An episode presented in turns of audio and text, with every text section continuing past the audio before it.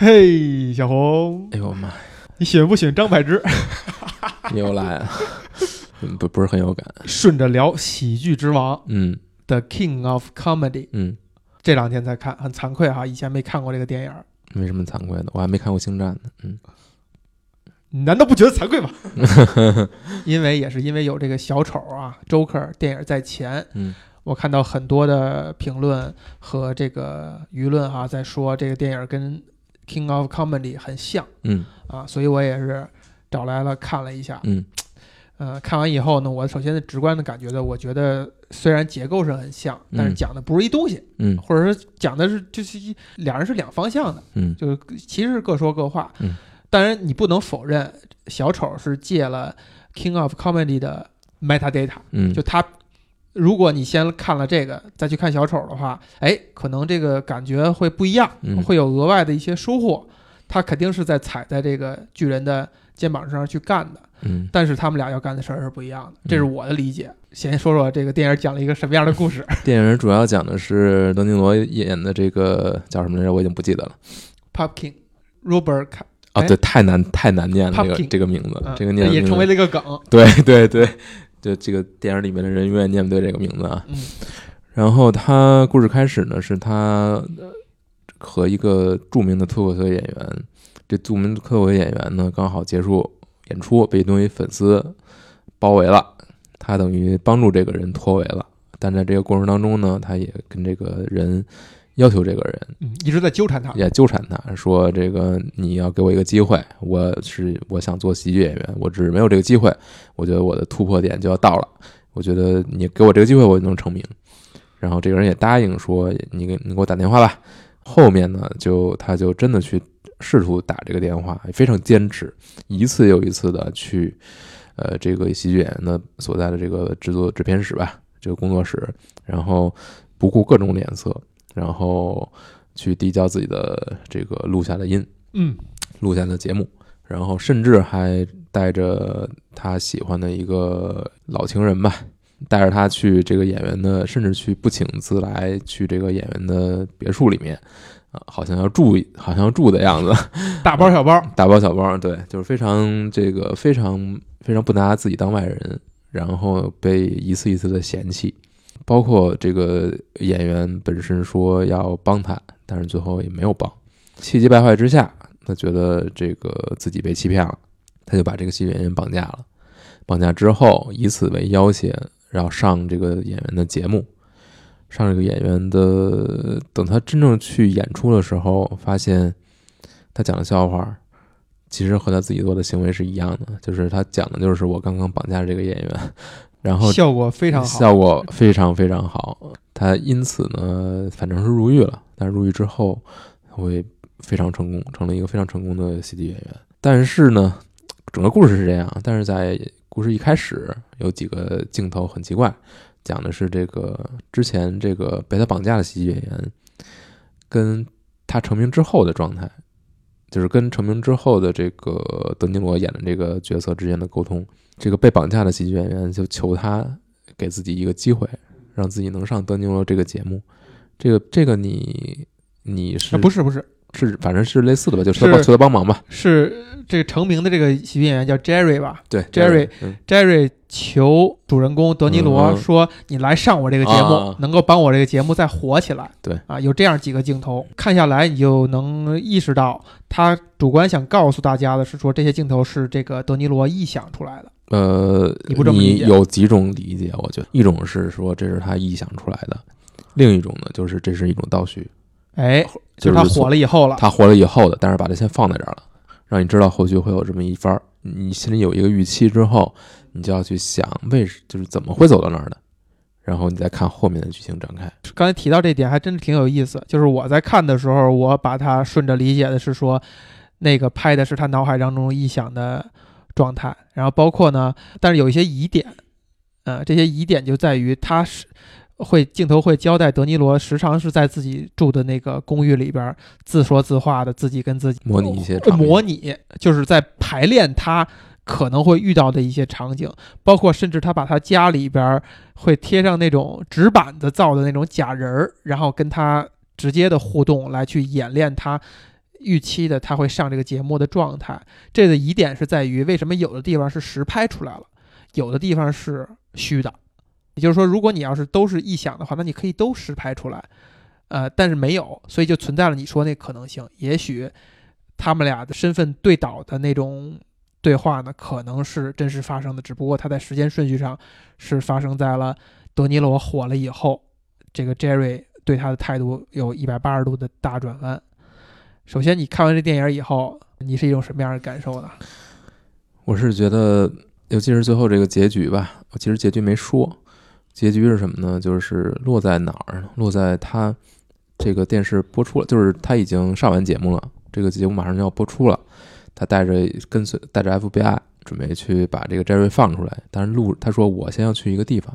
还要去他那个老相好工作那个酒吧。酒吧看着那个电视，说我要上了上节目了。然后这个节目演完，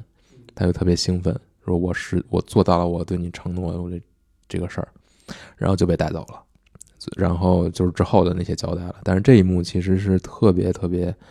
特别特别动人，让你觉得就是他并不是一种得了偏执狂一样的我一定要成功的这么一个人，他好像并不是，他还有另一层另一层意思在那儿，就是他是他是一个很纯粹的一个人，嗯，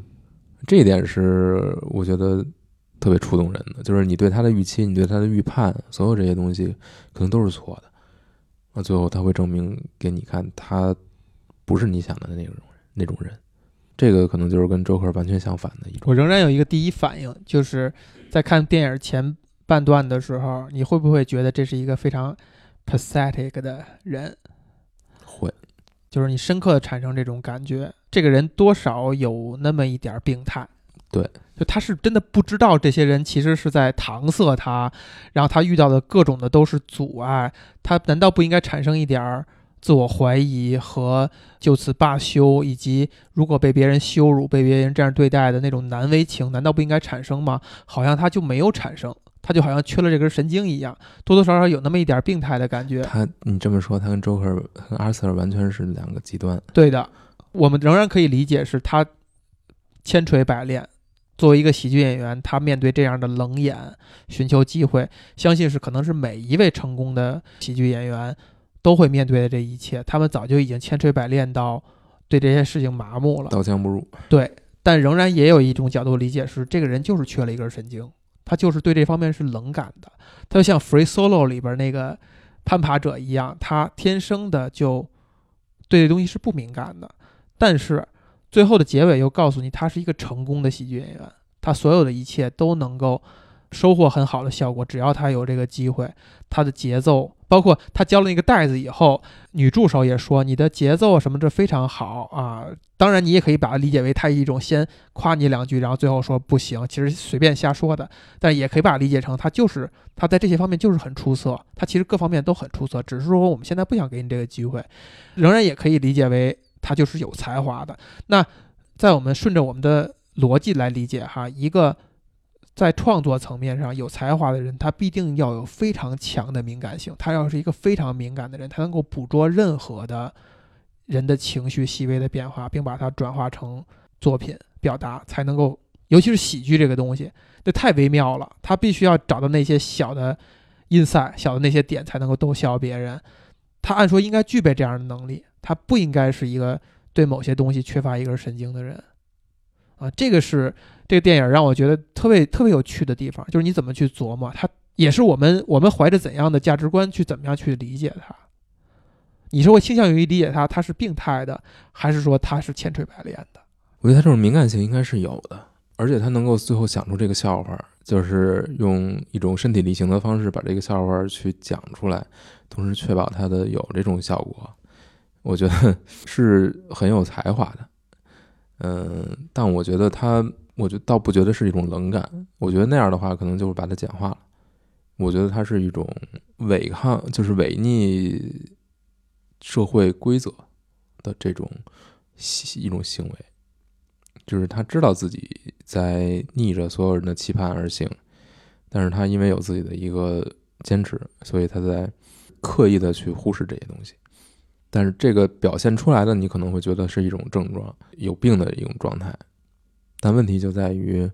你怎么看我们习以为常这些东西？你觉得它是正常的吗？真的是正常的吗？这就跟我们聊小丑连在一起了啊！就是我们如果冷眼旁观这部电影的话，你能够看到它有一些很强的讽刺性，就在于，呃，那些已经掌握话语权的人啊，或者说已经功成名就的人，对待这个社会是一种甚至是偏负面的评价。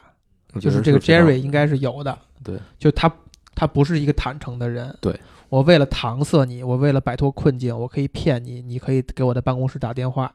啊，我们再来探探讨一下接下来怎么样。而且是一种很不耐烦的一个状态。然后最后，当然你会看到这个情节是很戏剧的。你你面对一个陌生人闯入你家，你当然是那样的反馈，你会很愤怒，你会告诉他，我不是真的想跟你探讨记忆，我就是想。缓兵之计，我就想搪托你，是不是对这个行为是一种负面的？我觉得是啊，进而落到了大家认为主角德尼罗跟另外一个更极端的呃女粉丝一起合谋去绑架 Jerry，你就相当于拍手称快，你就觉得他这是一个顺理成章的事情，你就可以理解他们的行为。我觉得，如果是我们理解成这电影用细节表达了一种。就像《Joker》里边讲的一样，有一种阶级差异，有一种社会的一种分裂的话，或者说成功的人跟还在努力的人，这个通道不是那么顺畅，是一个鸿沟，是一个变异性质的跨过去，而不是说你有跨的可能性。如果我们这样去理解的话，那他其实跟小丑这个电影对比而谈的就是，作为主角，你的关注点放在哪儿，就会导致不一样的结果。就是在《Joker》里边，你就去关注这种鸿沟。这种不公平，那你就变得越来越走向深渊，走向邪恶。但如果在《喜剧之王》里，你就像少了一根筋一样，你忽视那些东西，你还在奔着你的目标前进。虽然是很戏剧性的讲出了一个结果，但是你好像就成功了，你就有一天机缘巧合的就跨过这个。呃，反而你现在回头看，你会觉得《喜剧之王》是非常有讽刺性的。嗯，他对这种成功的讽刺。他就是说，我就像他开车开开篇在车里说的那句话一样，我就是没有机会，我只需要一个机会，我有这个能力，你只要你给我机会，我就能够成功。最后他争取到的机会，他最后成功了。问题就在于他使用的手段是非常不合理的手段。那么，但他如果不使用这种手段，他就没法成功。这说明什么呢？那就是说明你这个社会是不给人这种机会的。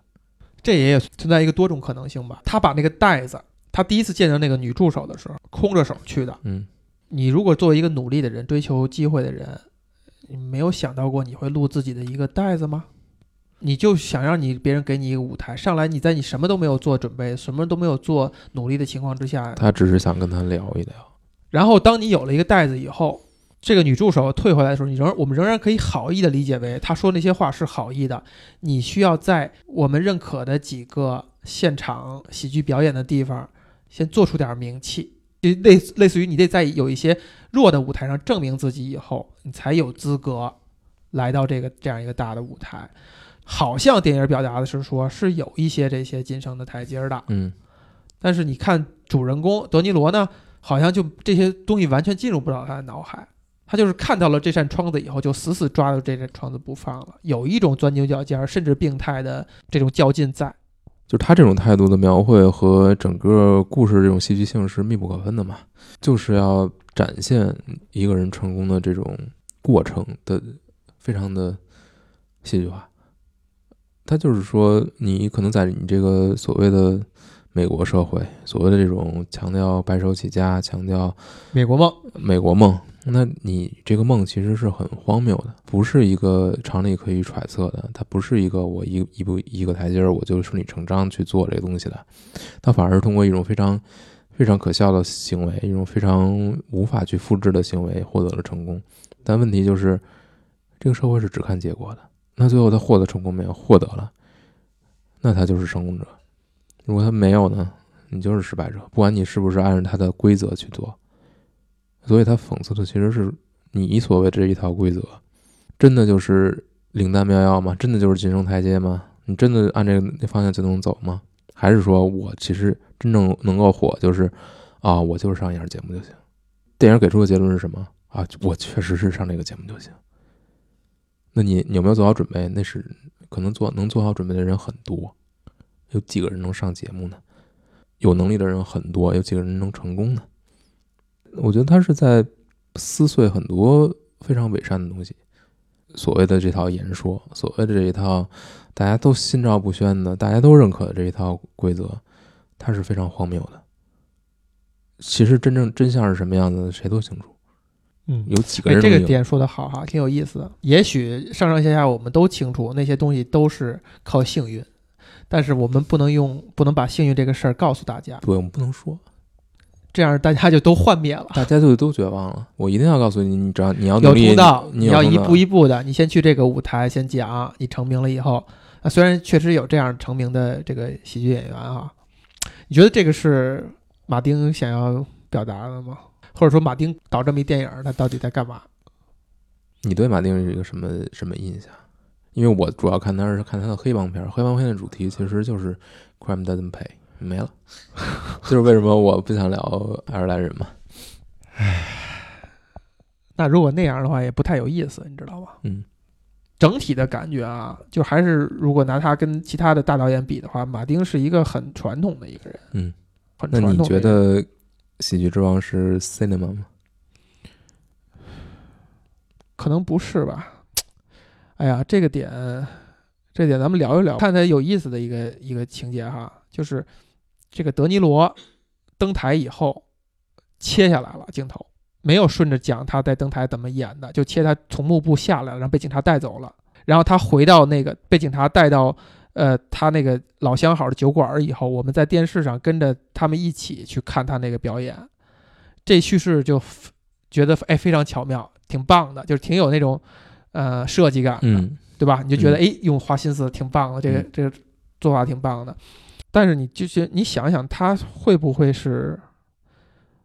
会不会在探讨媒介的东西？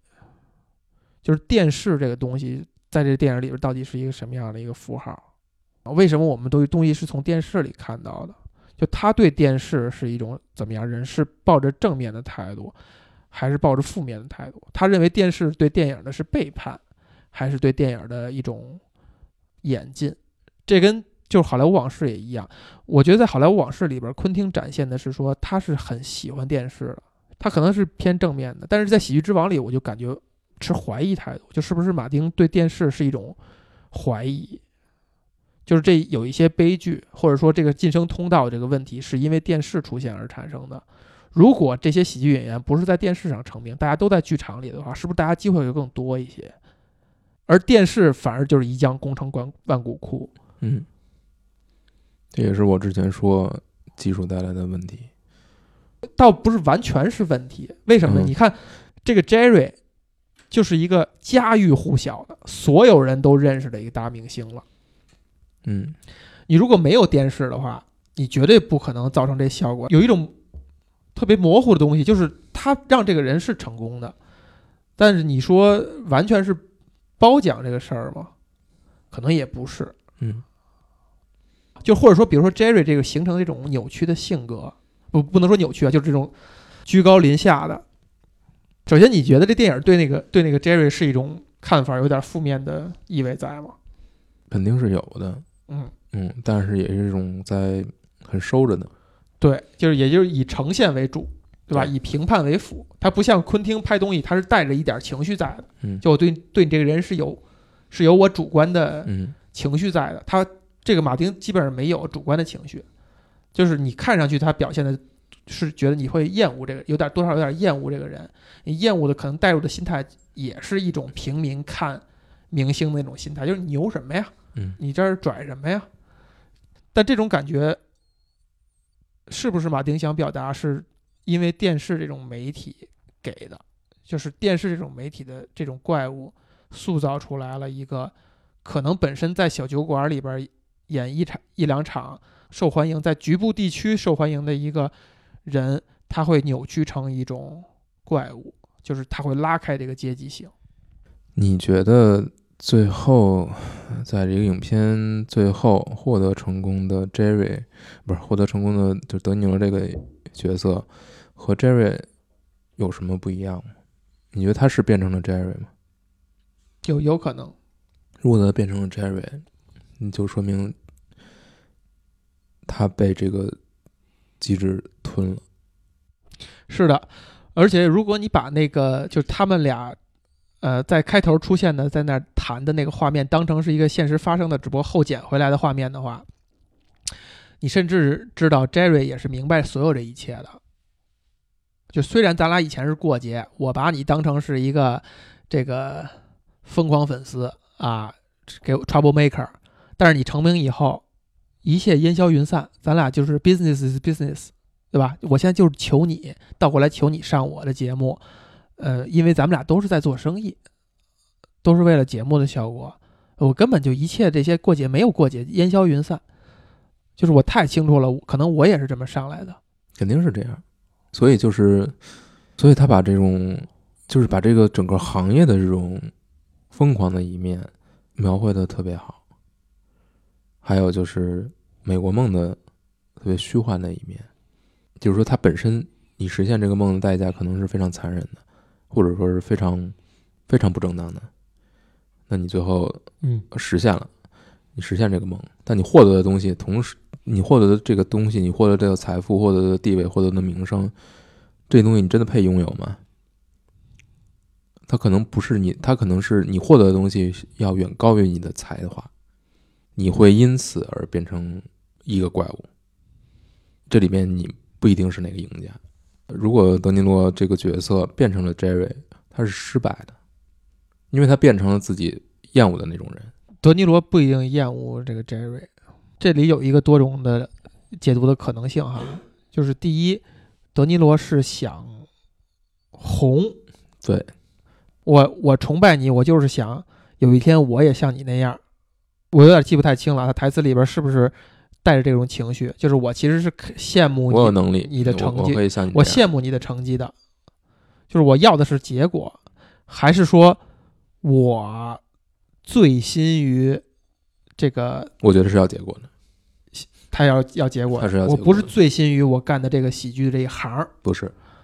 我就是想要那个结果。如果他醉心要那行的话，他就可能去录带子，他就可能去这个各地演出去，对，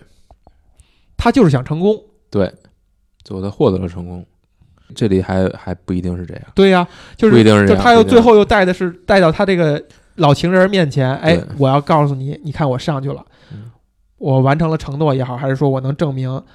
我说到我表达给你也好，他又有这么一层在。那同他要的就是这个结果，但这个结果可能不是不是世俗意义上的那个成功，或者说那个也是一个顺带而来的后果。他可能要的就是那，要的就是万人空巷，就大家都知道我了。要的就是那一瞬间，他要的就是我要站在那儿，我要对你们说，把这个东西表达出来，把我的才华展现出来。嗯，我就是要做这个，最后他做到了。之后他变成什么样子，就是之后的事儿。但是他的出发点，我觉得为什么这电影他会不会让你觉得这个人特别可憎，就是因为他最后这一下。最后这呃这些这些动作，因为这个这个把自己就是一个一个完全非常功利的人，我就是要追求成功，我就要追求财富，追求名声，我最后嗯要这会让人可憎的，这是绝对是会让人可憎的。但是你当他把这个事情就落到这儿，落到这个小酒吧里，让自己一个有好感的人去看一下，你就会觉得这个就是你一方面会觉得非常荒谬。你觉得他可能有点脑子不正常，但另一方面你会觉得他非常的，就他还是有一些很质朴的东西的，就是他还是可爱的，他不是完全为了那些非常世俗的东西，他不是那么功利的，他还是有一些可爱的地方。就是我证明自己可以的，就我说这一切不是我自不量力，嗯。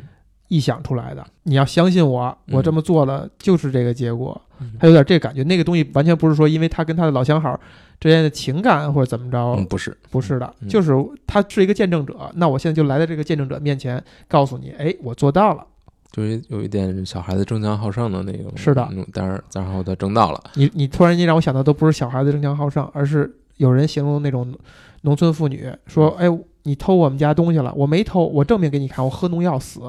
我最后命扔扔那这儿，我告诉你，我就是没偷。那不让子弹飞吗？哎，对，两碗粉，我明明吃了一碗粉，那你觉得他这这种认真可爱吗？挺可爱的。这个离我们其实并不遥远，嗯只是说电影用了一种极端的手手段把它表示出来了，表现出来了。其实，在生活当中会碰到很多这种细节，最后大家不是为了争事情的真相、解决问题，而是为了争个对错。对，就是我要我不惜一切代价证明我说的是对的。我也没想说这个事实到底是如何，我们做成这东西到底如何，嗯我就是想单纯的证明我是对的。很多人是容易钻到这个所谓的牛角尖儿里吧。当然，你跳出来看，你觉得很傻，但其实 它就是一个怎么说呢？就是呃，跳出来是一种所有人都可以去说的事儿，就是说你应该跳出来，你应该不去想。但是这个片子其实在讲的不是如何跳出来，嗯。它也不不光是在讲这个世界有多么，大家这种成规是多么的虚伪，大家对此心照不宣的都在说一些废话，也不光是这个，我觉得他还是肯定这种认真的，就是虽然他的所有这种表现是让你觉得非常不可理喻、非常危险、非常疯狂，但是这就回到这个电影的标题嘛，它是一个喜剧，或者说喜剧为什么是喜剧呢？你说这个片子你觉得是喜剧吗？就这个片子是很认真在探讨喜剧的本质嘛。嗯其实跟那个大 meta data，你你这么对比，跟周星驰的《喜剧之王》是也是一样的。嗯对，周星驰《喜剧之王》最后结尾就是这个小人物昙花一现了一小下儿，最后又回到了他的小人物的境地。这个就是有点儿东方的那种柔和在，然后德尼罗这个《喜剧之王》是多多少少有点西方的那种锋利的东西在，就最后结果，因为好多电影最后讲的结果就是，你比如《华尔街之狼》，那个《Catch Me If You Can》都是这样，就这个人是一个疯狂的人，他干了好多疯狂的事儿，他犯了很多罪恶的事情。他出狱以后，他可以靠他前半生干的这些罪恶的事情继续生财，嗯继续躺在黄金上，出书各种四处去演讲。好多好莱坞电影儿都是这样，都是讲这么一个故事。就这个人疯狂了以后，他最后反而在这个疯狂能卖钱，这个社会还允许他存在，而不是好像你的你要为你的疯狂付出无法挽回的代价。你觉得他是在鼓励这种行为，还是说他在讽刺这个社会呢？万恶的资本主义啊，我觉得它不是资本主义的问题，是资本主义的问题。嗯，不是，怎么怎么会扯到资本主义呢？就我们不不用名词去形容它，嗯。反正这个是一个或者说市场经济吧，为嗯。这个词儿也别容易让人大家有不好的联想。嗯。如果不去有任何的机制去管控和约束的话，可能它就是一个人类社会的现象，啊，就是回到一个我们不去评判是非，不去限定是非，为呃成功论，成功论的一个唯结果论境唯结果论的一个境地。你办了坏事儿了，最后你吸引眼球了。现在社会在互联网上就是这样啊，很多那些出丑的、那些什么出轨的明星，反而获得了极高的曝光率，甚至大家最后开始运作这些事情啊，就是这样，就是完全一个所谓打引号市场化的一个环境，最后的结果就是这样，就是一个没有黑白，没有对错，只是关注和眼球来去评判一些事情的一个最后的结果。这应该是应该是一个被被抗拒的东西才对。对，我觉得应该是你要去警惕这种事情的存在，或者说我们能做到比这个要好。我们可以有能力比这个要好，但这也这也已经带了一个我对错这就是这个问题在哪儿，就是因为它的主题是 comedy，所以你这一套说辞，整个所有的理念都跟 comedy 是相反的。Comedy 要的是什么？不是逻辑，comedy 要的不是说你你这个东西要可可知可预测，他要的是出其出其不意，他要的是反常。不是出其不意，要的是对人身人思维当中最隐蔽的那些小的恶趣味的一种外外显化。就是如果人性当中那些嗜血的、愿意看别人笑话的、愿意看别人出丑的那种东西，就是根深蒂固存在的话，那喜剧演员就是把这些东西翻出来。对吧？所有我我生活当中认识那种就是做 stand up comedy 的人，他就会说，他说在他们行内认可的人是什么人？就是你在台上呈现的就是你自己，你讲的那些就是你的亲身经历，他就是非常有可能可悲的，在这当中挖掘笑料，你就要把自己解剖给大家看，那些难堪的东西抛给大家看，你会得到大家非常疯狂的掌声，也就是在自己抛自己。那当一个人把自己抛完了，你精力没有那么多可挖的了，你就是在挖别人的类似于这样的经历。就像小丑当中，可能那个 Murray 把 Arthur 的视频放出来，那种做法，我们用世俗眼光看，确实是不道德的、不正正确的。但是他这是他做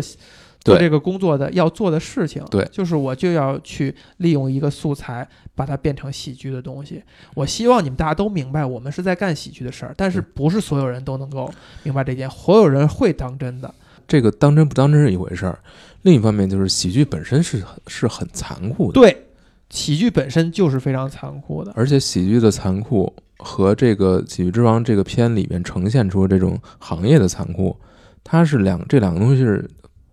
它是能够融在一起的。啊、对，你这个行业是一将功成万骨枯的，尤其是电视上面的喜剧。是的，那我和喜剧本身的这种，我要站在这儿去说，我就是一个是一个绑架犯，这件事情是引人发笑的，但其实绑架这个行为是非常非常不对的。这个点值得再展开一点啊，就是当他站在电视机前说我是一个，我刚才绑架了一个人，嗯所有人发笑是因为他觉得他在开玩笑，对，这事情没有发生。嗯，如果所有人都知道了，现在直直播这个 Jerry 找不着了，被这人绑架了，大家不会发笑，但是大家会看。对，他就变成了一个真人秀，一个现场直播了，就像我们直播什么那个追凶等等等等这种的。嗯这样一个时间，它仍然是吸引眼球的，但可能大家不是怀着是一种笑的心理，所以喜剧的本质可能就是你看一个人在受难，在在受苦，但是呢，没有那么致命，危险性没有那么大。咱们之前聊那个坟头蹦迪的时候提到过这点，就是到底到底什么是笑话，什么是喜剧，对吧？就是它没危害性没有那么大，但是它这个事情是一个是受是有一方要受伤害的，只不过这伤害是很柔和的。但是再翻一番，就是这个人将来能够出书，对吧？这个这 Pumpkin 能够出书，能够大火，绝对不是因为他那场演出。一一场演出演得好的人有的是，就照样会被大家遗忘。他之所以能够延续他的热度，因为他入狱了几个月还是多长时间，很快会被淡忘的。他为什么能延续？是因为那是一件真事儿，就这个事情具备了一定的眼球性，大家觉得这事儿是有意思。它反而不是因为喜剧变成那么大火的，它是因为这种事件性，事件性、独特的事件性，它不是因为喜剧延续这个热度的。虽然这么说很俗气啊，就是他电影也讲了一个娱乐至死的一个结果，嗯，而电视是这种放大这种娱乐的最佳的一个武器。但是他还是给了你一些好的东西在里面，没有把它完全解构掉。比如说什么是好东西？我觉得最后他这种这种快乐，被人抓走之前的那种快乐，就不是一个经过设计的，是一个发自内心的这种快乐。这个就可能就是一个演员他本身在演出这件事情上享受获得就是获得掌声的享受获。得这种享受。这个东西是我觉得他没有去解构的，嗯，而且他觉得这个东西是很纯粹的，尽管这个实现的手段可能会遭到一些非议吧。所以看完这片子，其实有点百味杂陈的感觉。嗯，就是一方面觉得啊很好笑，这个人这个事儿很很奇很奇怪很奇葩，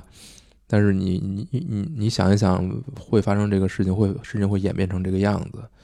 是有很多很很可悲的因素在作祟。它让会让你重新去思考这个社会的一些习惯，大家已经遵循的一些公理，你以及你对自己的就是你是不是像他这样会这么坚持？你是不是会这么较真儿？那你到底应该是你你是应该很识趣，还是怎样？很识趣真的是对的吗？或者说你对别人的，你是否要提携不如你的人？当你需要别人的提携的时候，你又应该去怎么去对待？机会到底是一个什么东西？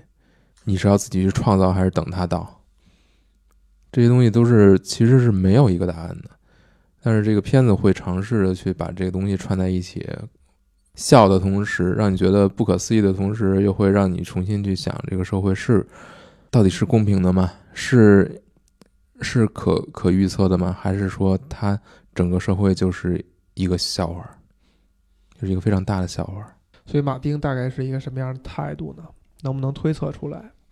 那东西不是他臆想的，而是他的一个结果反检回来的话，如果是这么一个表述方式的话，但他可能能点明一些态度。主观的态度肯定是，如果你是一个已经功成名就的人，面对这些后辈，你是要能够起到一些提携的作用，你要认真对待他。就如果他真的是有这个才华，你是可以给他机会的，你是应该给他机会的，应该去帮助的。所以在小可那个小丑里边就这样做了。对，就如果你把这个电影，就是说，比如小丑的导演他是想借这个上下文的话，上下文关系的话，嗯，就包括你，比如他还用德尼罗这个演员去演，对，他可能想借这样一上下文，就是如果当这个 Pop King，嗯，你真正成为了 Jerry 这个角色以后，你成长成了一个独当一面的一个节目的主心骨的时候。他就变成是一个他可以给后辈机会的人了，然后就被枪杀了。那我觉得这一点其实是这个是可以看到有一个表述的，就是他对于 Jerry 的这种不守信用，然后糊弄事儿，嗯，然后只是借用别人，但是不肯不肯真正去帮别人。我觉得这种行为他肯定是一种否定的，这个是他很明文，但他太仁慈了。我知道仁慈在哪儿啊？就是他把那个绑架那个过程，整个那过程拍的一点也不恐怖，他反而把这做笑料。不，我觉得就不能这样。这对于这个片子来说，其实是不不合适的。对呀，就所以说它的整体性就在于他对 Jerry 这个这个态度呢，也有点模糊不清。但我觉得这是他更真实的一种表现，或者说他没有把它做的那么戏剧化。就是说，Jerry 对待他的对待这个 Pumpkin 的态度呢，嗯，当然是有这个虚与委蛇的这个一方面，但是他也有合理性，他也有自己的一套合理性。对你比如说，咱们每一个人到那个位置上，可能都是跟他是一样的。你不可能对所有人都你都去提携，嗯，你不能所有人你都认真对待，你没有那个时间，没有那个精力，而且你面对的就是一个疯狂的一个粉丝，对吧？都冲到你车里了，你很害怕的，这就跟。大家教育这个面对歹徒的时候，你一定要稳住他，对吧？提出什么样的要求，你都先答应，等等等。他可能就是这样一种做法，就是我们跳出来看，你站在外人角度，你当然说风凉话，站着说话不腰疼了。你觉得你应该去坦诚、真诚的去对待他。我现在不想给你机会，或者说我这不是我来决定的，你得跟我的制作人什么的联系。当然是应该这样去做，但是他那个时间点，他可能就无法那样去做。但你再去想这个事儿。你就会发现，通过电视这种媒介，让一个人获得远超于他自己才华的话语权和地位和财富和名声，就会让这个人异化，就会让他无法再以一个正常的人对待身边的人的他能接触到的人，会让他变得就是特殊化，对，把自己也特殊化，他必须要这样才能保护自己，嗯，但是这样的话也会让他去拒拒人于千里之外去做这些。是为了保护自己而做的所有的事情，而为什么会有这些狂热的粉丝？因为你已经触及了太多的人，那可能这就落回到你刚才说的这种电视对人的异化了，嗯，或者说科技对人的异化。包括现在在互联网上，每个人都可以成名，每个人都会有十五分钟时间，这个相当于解决了电视那个问题。就我是这么认为的，就是互联网是把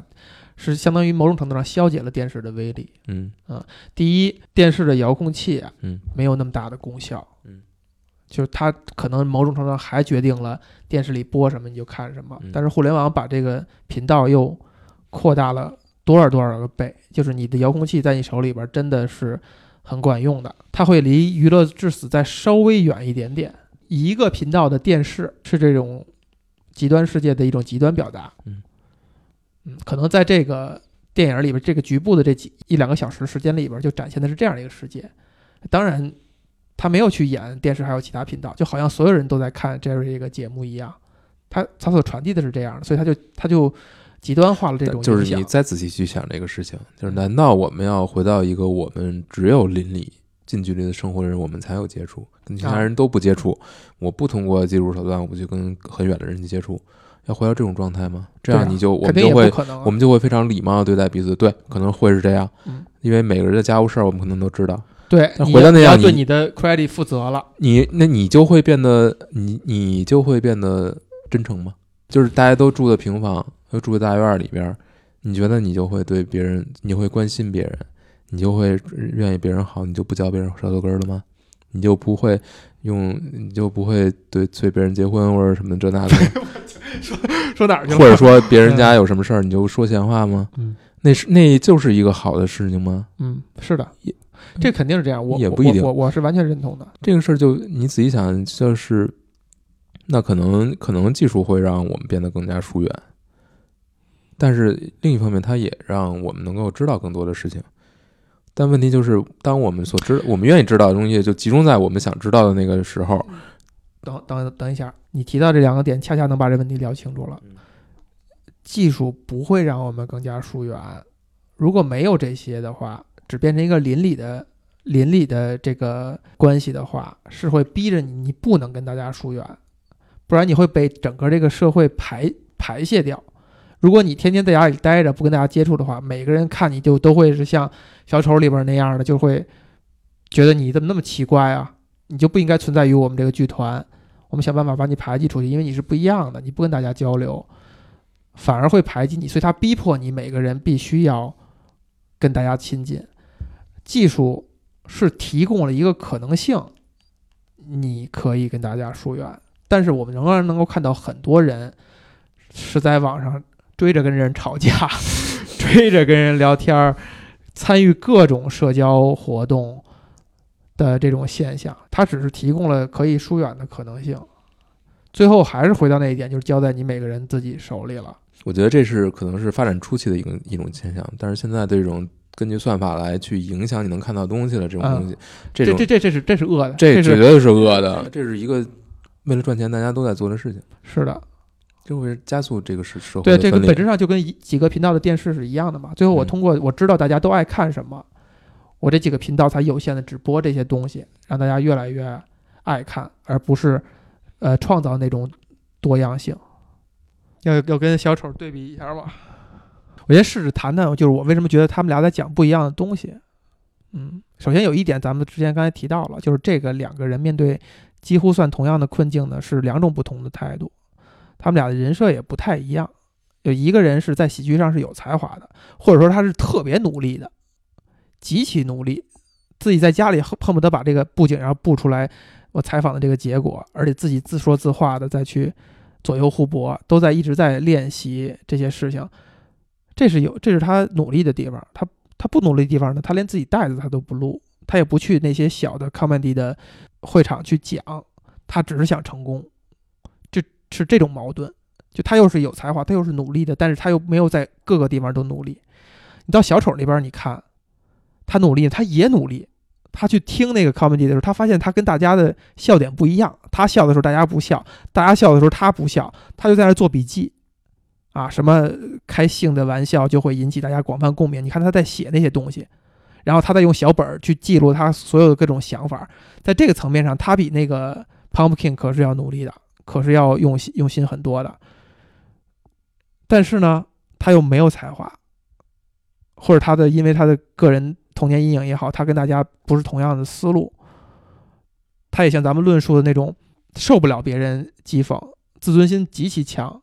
而这个德尼罗又是一个非常冷感，就这或者方面就不当回事儿，就这俩人是很不一样的，而他们要的结果呢也是不一样的。德尼罗想要成功，他想要真正按这个规则遵循这个规则，成为那个胜利者。小丑不是，就像你说的，他想他找他存在的意义，他问他自己的跟他自己有关的一些事儿，然后他最后通过想自杀的那一刻留下一个作品，嗯然后最后这两部作品的导向呢，一个是集中在这一点上了，去讲到底德尼罗这样去追求，最后是一个什么样的结果？最后一个戏剧化结果，哦，他成功了。他讲的是这个社会就是能够存在于这样的现象，而小丑那边呢，去讲的是社会的问题，就如果大家不好好的重视这些问题的话，他将会展现一种怎样的一种疯狂，就可能议题上也是不一样的。嗯，我觉得从从观影感受上看，小丑是，反正我是觉得，呃，小丑是会让我觉得困惑的，就是还需要想一想，还需要去聊聊一聊他到底在干嘛。我觉得他们都触及了很多这个社会不为人所说的一些真相，这些东西包括这个社会很虚伪的一面，还有它真正的运作规律是什么样，嗯，它的不合理的，或者说它运作规律这层面上，感觉好像《喜剧之王》讲的更多一点。对小丑那边其实这方面没太没太琢磨吧，就是他那个阶层就已经割裂了，割裂了，然后也没有打通的可能性，嗯，就告诉你没有，嗯别想了，没有那可能性。他肯定都在谈社会的一些问题，呃，但用的方式是不一样的。我觉得《喜剧之王》它还是偏喜剧的一种方式，周克尔就不是有点苦大仇深了。我觉得是有点儿太严肃了，而且他有点太悲观了。他描述的这种人类对于非理性的拥抱、这种暴动、这种摧毁一切的这种态度，就是其来有自吧。就是他，他能你能说出他的道理，你也能说出这个社会的问题，但是他你最终展现的这一副面貌我觉得这俩电影最后都没给那个，就是是，给方向的那一那一步哈，没有走那一步，嗯，我觉得《喜剧之王》可能会更更有，就他更轻松一点，呃，他没把这个问题觉得是一个特别严重。他没有把它严肃的问题对对对，没有把它深化到那个那个嗯那个不可解、不可调和的状态嗯，他是用一种相相对来说比较喜剧的方式去解决了嗯，也也没有解决，但是他是把它调侃了一下。这个可能真就跟时代有关了。嗯就这两个电影，它创作的这个年代啊，呃，事态的严重性是不一样，是不一样的。社会的这种分裂没有到那个没有到现在这个这个情况，你只能说就是从《喜剧之王》发展到现在，就是越来越严重。是的，但这种严重不是依托于某一个人的决定或者某一个某一种现状吧，它就是一个可能就是永远永远存在的一个规律，就是就像一个人到壮年，他慢慢的就是要衰老一样，就是一个和平的环境，到了壮年就是要最后要走向衰老，然后再要重生。我觉得这个问题还是在于你整个社会的这种自己的更新能力，或者说你去调整平衡的这种能力，不是所有的社会一定会都会这样。差不多我不觉得不是，我觉得就是没有我，但是你提到了一点，提醒了一点，就是你可以不服老，你可以让自己心态年轻一些，嗯你可以再去锻炼锻炼身体。不是这个。我觉得你你完全把一个社会和一个机体来对比，我觉得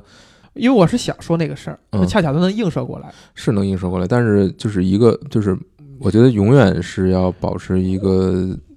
怎么说呢？就是比如说，我们都认为社会就是走向毁灭的，人心所向，都这么认为的话，它就必然走向毁灭。但如果说大家的心态变成是我们有其他的可能性，我们有解决方案，那可能他就能推导出来解决方案。我觉得是有的，但是呢，这两个作品其实它是它里面都指出了有一些是你可以去做的事情，或者说它不一定一定要发展成这样。这个我就感觉是咱们俩硬挤，就是好不容易找着点儿筛筛筛，好不容易找着点儿小金矿的沙子，这儿是能淘着金的。我觉得有点这个感觉，你知道吗？是吧？嗯，就说明我们至少还是阳光的。不我觉得这是你唯一能做的事情，嗯，就是你只能这样，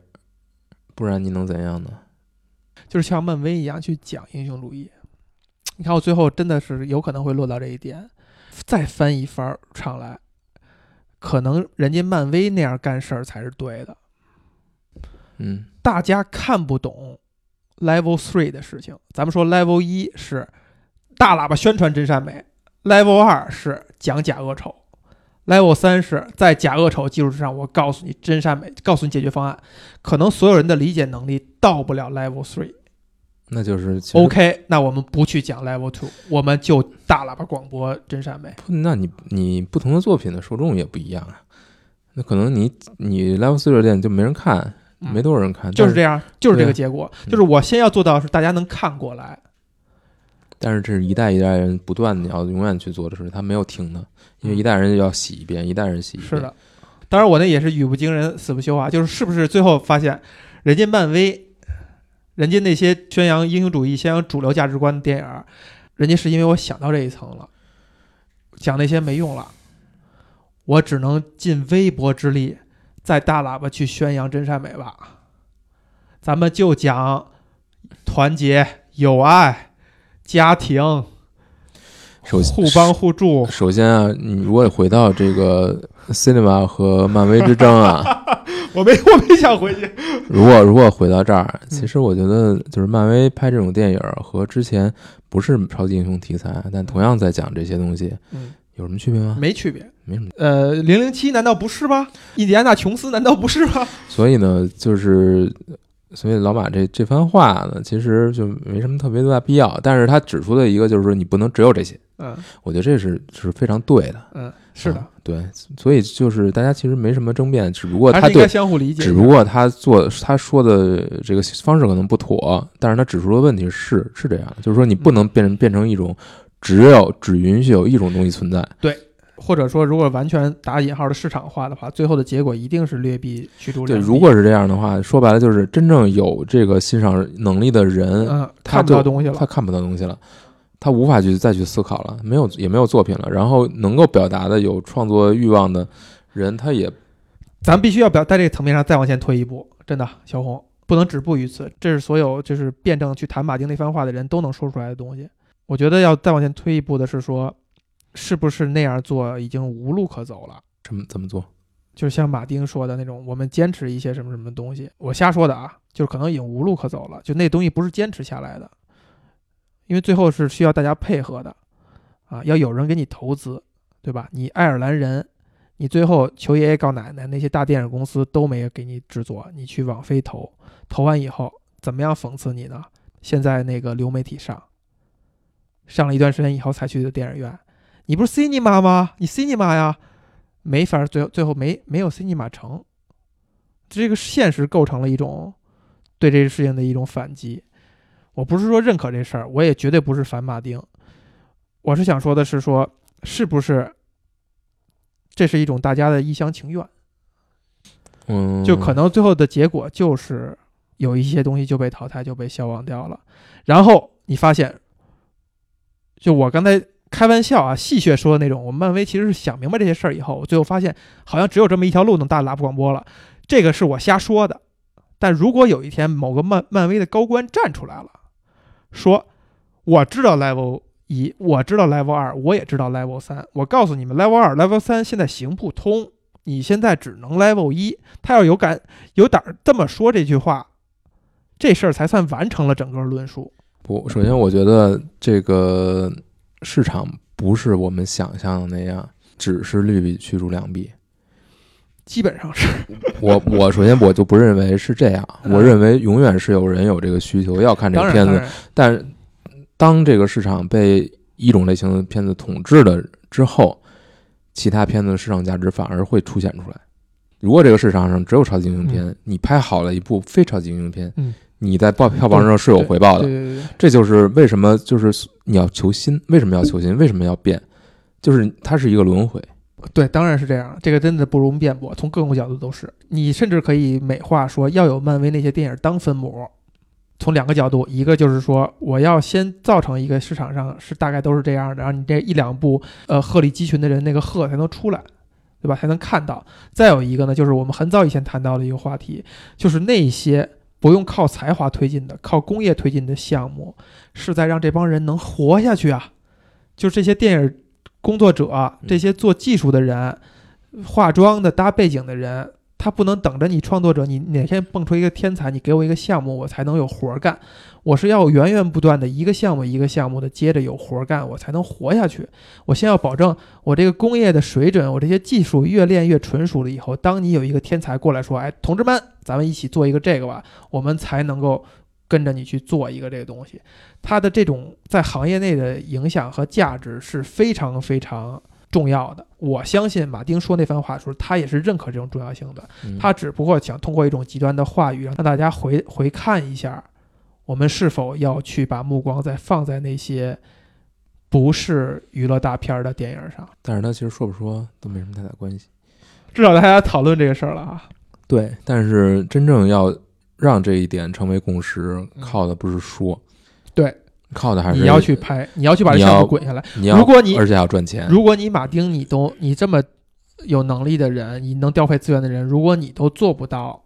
我去不惜你爱尔兰人你都赚不到钱，我都不惜一切代价，我要把爱尔兰人拍出来的话，那谁又能有这个信心呢？对吧？就是像他要去向业界证明我这样做是，就是可以的你得当那个灯塔去。嗯，我觉得《喜剧之王》这个片子还是挺让我惊喜的，